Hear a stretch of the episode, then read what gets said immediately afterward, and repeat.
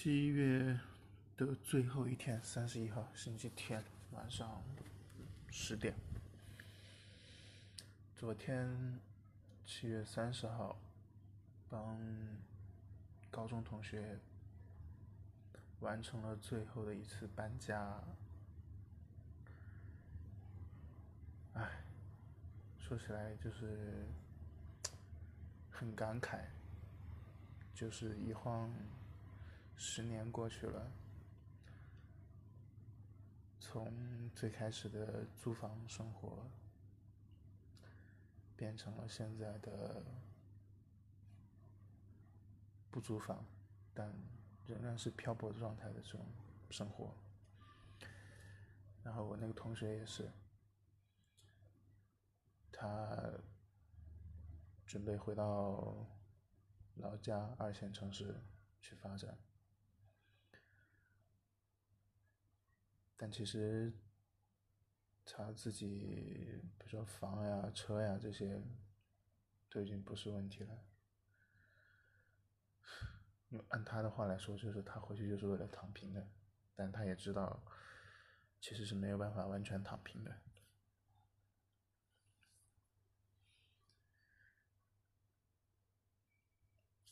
就是陆续这几年，曾经。在北京的几个为数不多的同学，这两年陆陆续续都选择了离开，然后昨天这个高中同学就是最后一个吧，也算是第一个，最最早来北京的时候跟我联系的，然后他是又是最后一个选择离开北京。结束租房生活的，就从一个方面来想，就大家好像陆陆续续都结束了租房的生活，可能是一件好事情吧，也说明着大家生活的状态肯定是要比以前更好的，但这个代价就是一整个十年。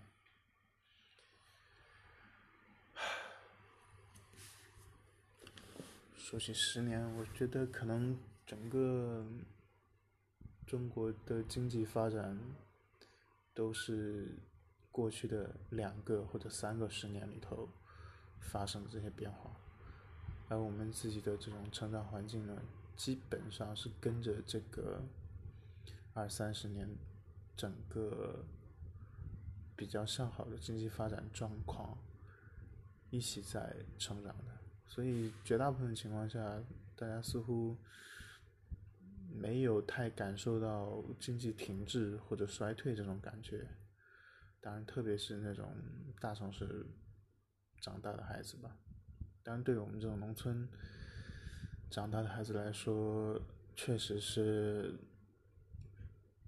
肉眼可见的可以看到非常大的变化，不管是自己家里头的变化，还是。嗯，自己漂泊在外看到的这些变化，确实都很大，但也许从今年开始，这个变化就会放缓，甚至产生停滞或者是倒退。就从这这一点上来说，就是还是很让人悲观和无奈的吧。再加上。昨天最后一个同学离开北京，就这几种情绪这种叠加，让我觉得啊，就是有点抑郁这种状态吧。然后再说一个事情，就是前几天有一个视频在 B 站火了，视频的名称叫做“回村三天，二舅治好”。治好了我的精神内耗。嗯，大概讲的就是这个视频博主回了一趟老家之后，看到身残志坚的二舅独自抚养自己的老母亲，也是也就是这个博主的姥姥，然后讲述他二舅小的时候是一个什么样的天才少年，然后后来。被一个赤脚医生打了几针，打成了残疾。但是二舅虽然消沉了几年，后来机缘巧合学了木匠，然后靠着木匠就是自学成才，然后完成了一个残疾人的逆袭吧，可以这么简单的这么来说，就这么一个故事。居然在 B 站这个年轻人群体的视频平台上产生了，据说是上千万或者上亿的浏览。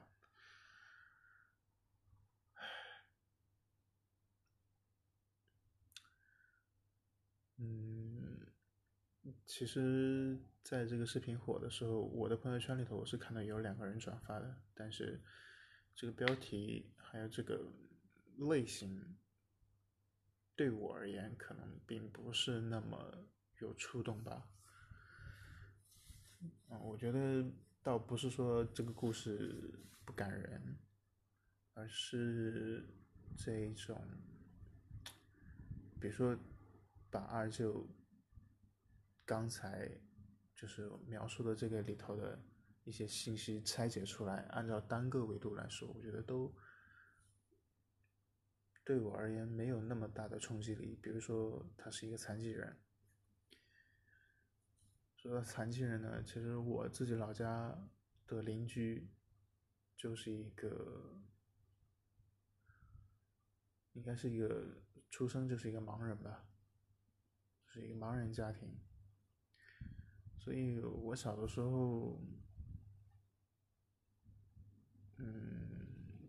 对于接触这一类的人呢，相对来说会多一点，就是至少没有人特意去教我，比如说你要去尊重盲人啊，不要去取笑他们呀之类的这些，我觉得没有人教我这些，但我自己就知道，就是需要去体谅这一些跟我们不一样的人。其实可能我从小。对于所谓的残疾人、盲人都没有什么定义，顶多的就是大家村子里面，比如盲，他们就只是会把那个双眼失明的妇女叫做瞎子，就好像这个视频博主二舅被村里头人叫歪子，类似这种感觉吧。当然，我能感受到的就是大家对这个打引号的瞎子，嘴上好像是就是挺不客气的，但日常的这些打交道啊，或者是简单的相互之间的这种寒暄、拉家常，就是。你知道他行动不便，但是你还是会尽可能的把他当成一个正常人来看待，或者是尽可能在其他的地方来理解他和或者多少帮助一点他。就说起我老家的这个邻居呢，我觉得特别佩服的一点就是，他虽然是个盲人，但他跟城市里头的盲人很不一样，比如城市里头的盲人，都会戴个黑墨镜啊，拄一个这种盲人的拐拐杖、拐棍之类的。但真的让我特别佩服的一点呢，就是我这个邻居，自自从我记事以来吧，他可以在他家大概。五百米到一公里之内，是完全没有任何，就是叫什么呢？出行上的不便的，就没有本质上的出行上的不便。什么意思呢？就非常佩服他的是，他虽然走得很慢，虽然不需要拐棍，但是他几乎。是可以自己一个人这样走动的，甚至是上厕所，就是去茅厕，就是这些是让我非常佩服的。就是我甚至我就突然自己想起来，就是小的时候可能我都有尝试过，当你自己把眼睛闭上，你试着去走一个直线，可能都非常的难。但我这个邻居真的。也可以说得上是身残志坚吧。当然，他没有这个二舅那么有能力去做木木匠啊，去有自己的一技之长。但，但我这个呃，然后说起这个一技之长，我这个邻居其实也算是吧，就是他们家从小就我从我小的时候记起，他们家就是种豆芽菜。卖豆芽菜，就黄豆芽，应该是黄豆芽吧，绿豆芽应该不是，主要是黄豆芽。他们家每天从晚上开始就，就是有很多的缸，就是那种水池之类的，去接水，去泡豆芽，去让豆芽长起来，然后早上很早的时候，就去把它豆芽整理好了，然后去卖。就他们家这个。啊，男劳力嘛。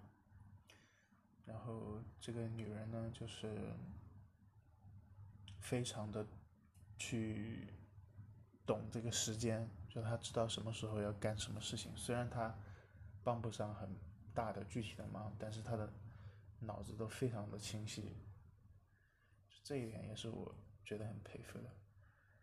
而且所有的，比如说我们正常从书上去读到的东西。他全部都是别人给他念了之后，他背下来。我小的时候那种什么天干地支，那些东西，都是从这个双目失明的女人那里获得到的。我觉得，就是从小的时候是头一头一次知道有天干地支这个东西的时候，就是他背给我听的。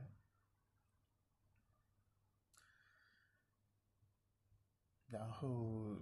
除了就是残疾人这一点，没有没有办法那么触动我。其次就是，啊，说到做木匠，我自己老爸就是木匠出身，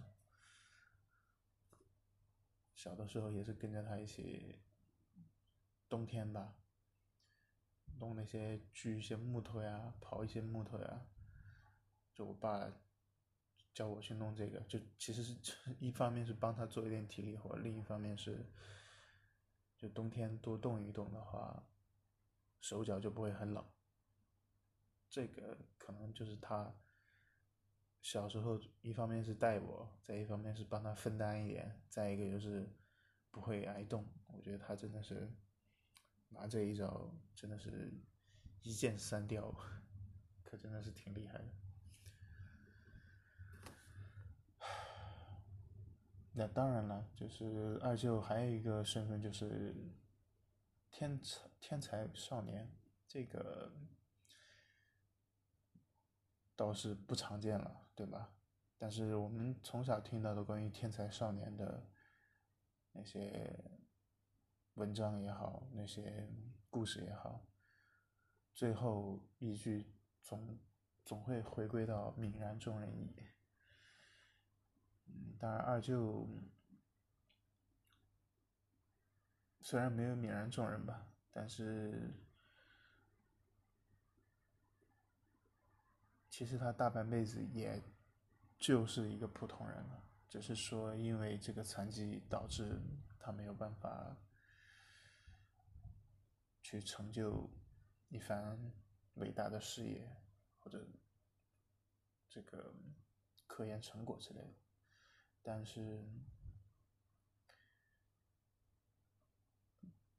当然，我也觉得，也许即便他没有这身残疾，大概率也可能只能是一个相对普通的人，只能说比我们这些再普通一点的人可能会好一些，仅此而已吧。然后说到最后，就是二舅这个角色，说起这个称呼呢。让我也想起了我的二舅，我也是也，我也是有 两个舅舅的，当然据说其实我是有三个舅舅的，有一个最大的大舅，应该是十几岁的时候盖房子，就是被砸到了，砸死了吧，就算是夭折了。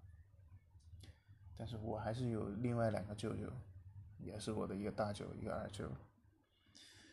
说到我的二舅。我是觉得挺替他惋惜的吧，他算是九十年代末最后一批大学生，没有赶上这种包分配啊、包工作的这种时候，然后后来上了一个在重庆上了一个普通的三本学校，后来现在在重庆那边结婚生子、安家落户，他本来。在高中以前，学习成绩就特别好，特别是像数学、物理这一些。但因为高考两次都没考好，他后来还复读了一年。后来据说还被骗到传销里面待过一段时间。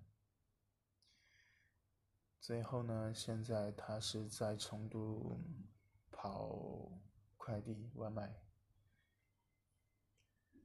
就是在我小的时候的印象，我的二舅确实是我非常崇拜的一个，非常崇拜的一个人。我觉得他真的什么都很懂，什么都很厉害。但现在也只能是一个普普通通的外卖骑手。虽然他没有什么，嗯，身体上的。疾病这些，但我我感觉可能心理，就是他经历的这些东西，对他心理上也是会造成很大的一些影响吧。所以后来，对我小的时候真的是我二舅带着我长大的。小的时候夏天去摸鱼、抓虾，做各种吃的，游泳。乱七八糟的吧。我小的时候印象还是那种非常美好的农村生活的这种感觉。但现在长大了之后，就一切都变了。或许，也许大家的剧本就已经固定就是这样，不太可能有大的变化。唉，这个可能也许就是。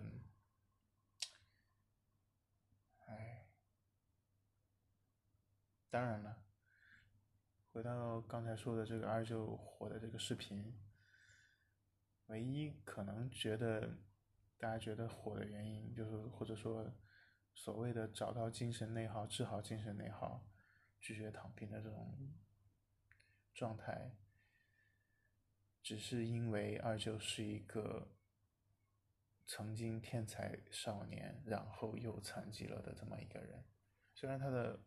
后半生过得非常的普通，但因为他前半生的这种经历吧，就为这个二舅身上自带了一些传奇的光环，再加上从今年开始毕业的这一批年轻人。很多都是这种待业或者失业的状态，或许能够多少抚抚慰一下他们内心里头的这种对社会的不公或者不平的这种嗯义愤填膺的感觉吧，就是所谓的修复了精神内耗。最后，也许大家也就都认命了。即便没有办法躺平，没有办法，就是出大的有大的出息，但简简单单、普普通通的生活，或者说稍微有那么一点正能量、积极的状态的生活，可能是给大家最大的一个心理安慰吧。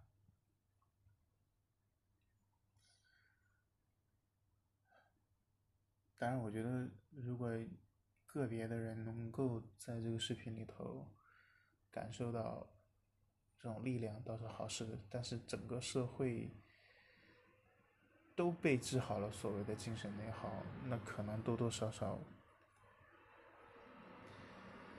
也说明一些问题吧。行吧，今天就聊这么多吧，明天。八月的第一天，周一，加油吧，打工人！